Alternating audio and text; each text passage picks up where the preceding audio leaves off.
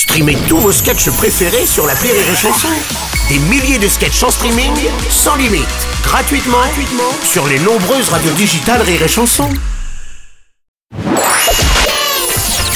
La minute familiale d'Élodie Pou sur Rire et Chanson.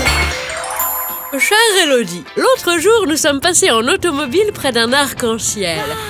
Du moins l'avons-nous aperçu à l'horizon. Les enfants à l'arrière étaient fous de joie.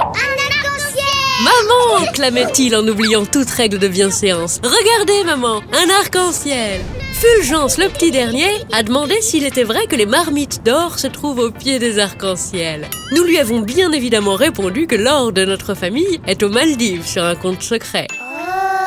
D'où diable peut bien venir cette légende Chère Marie-Constantine de la laine de verre, dans la légende irlandaise, l'or est caché dans des chaudrons au pied des arcs-en-ciel par de petites créatures humanoïdes appelées les lepréchaudes.